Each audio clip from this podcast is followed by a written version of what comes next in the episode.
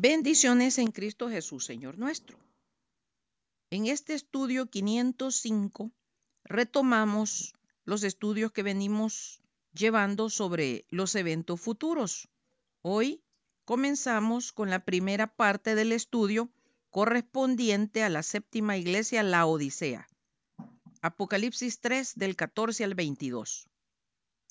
Y escribe al ángel de la iglesia en la Odisea He aquí el amén, el testigo fiel y verdadero, el principio de la creación de Dios, dice esto. Yo conozco tus obras, que ni eres frío ni caliente. Ojalá fueses frío o caliente, pero por cuanto eres tibio y no frío ni caliente, te vomitaré de mi boca. Porque tú dices, yo soy rico y me he enriquecido, y de ninguna cosa tengo necesidad y no sabes que tú eres un desventurado, miserable, pobre, ciego y desnudo. Por tanto, yo te aconsejo que de mí compres oro refinado en fuego para que seas rico y vestiduras blancas para vestirte y que no se descubra la vergüenza de tu desnudez.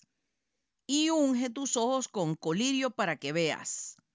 Yo reprendo y castigo a todos los que amo.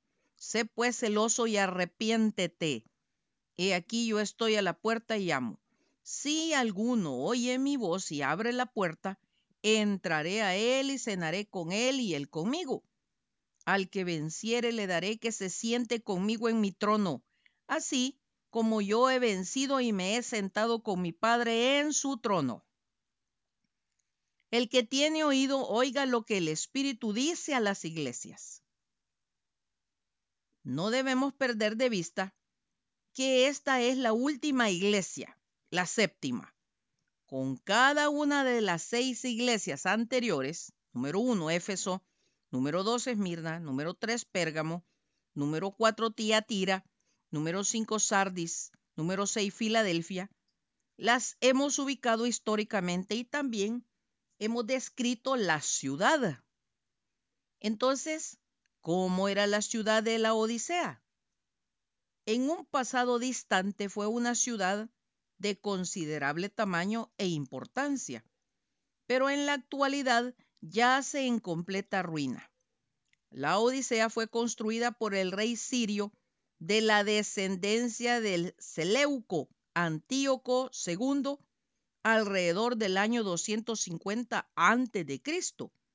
Él la llamó la Odisea en honor a su esposa, del mismo nombre. Ella más tarde le agradeció envenenándolo.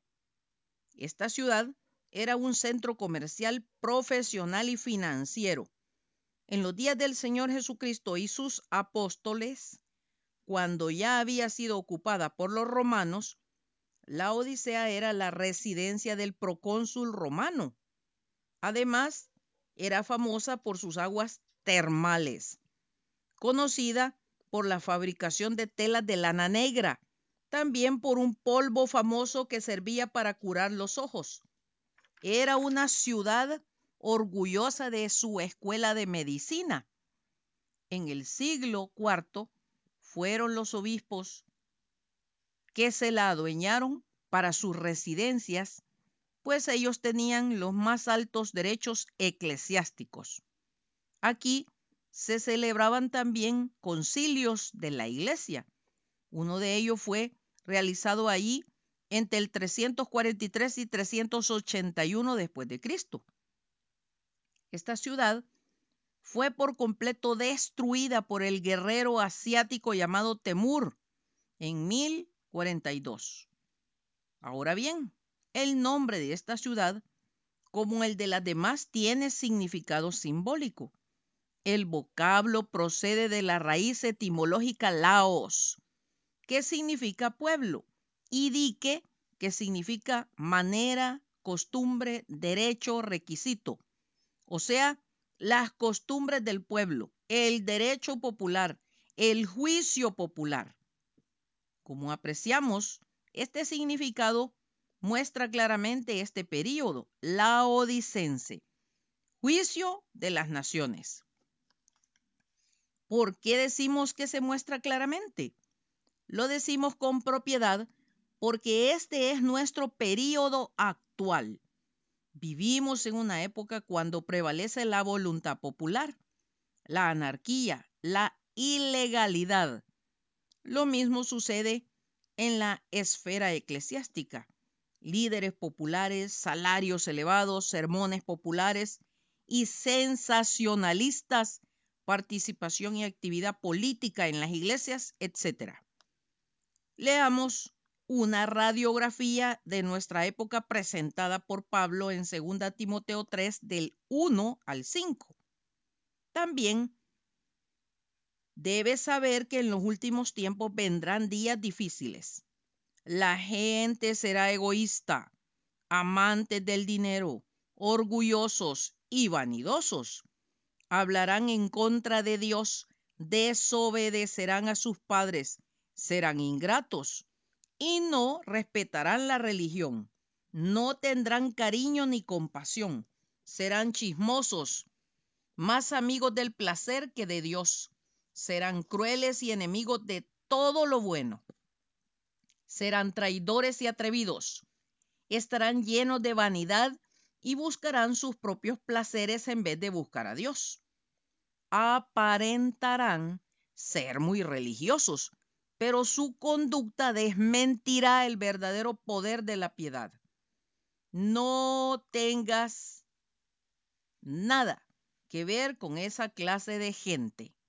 Ojo, si hablamos del periodo de esta iglesia, es nuestra época, que comenzó a finales del siglo XX y concluirá cuando el Señor Jesucristo venga por segunda vez a la tierra. Este periodo comenzó enlazado con el de la iglesia anterior, Filadelfia, cuando fue notoria la decadencia del gobierno del Espíritu Santo y el enfriamiento del amor, cualidades que la distinguían. Por otro lado, la ciencia, en su gran auge, la tecnología y muchos avances son señales que caracterizan este periodo.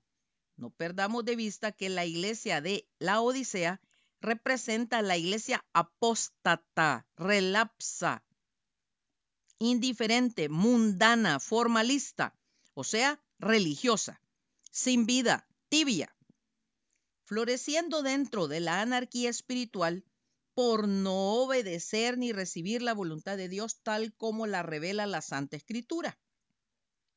La opinión popular ocupa el lugar de la palabra de Dios y cada uno tiene su propia opinión que trata de imponer.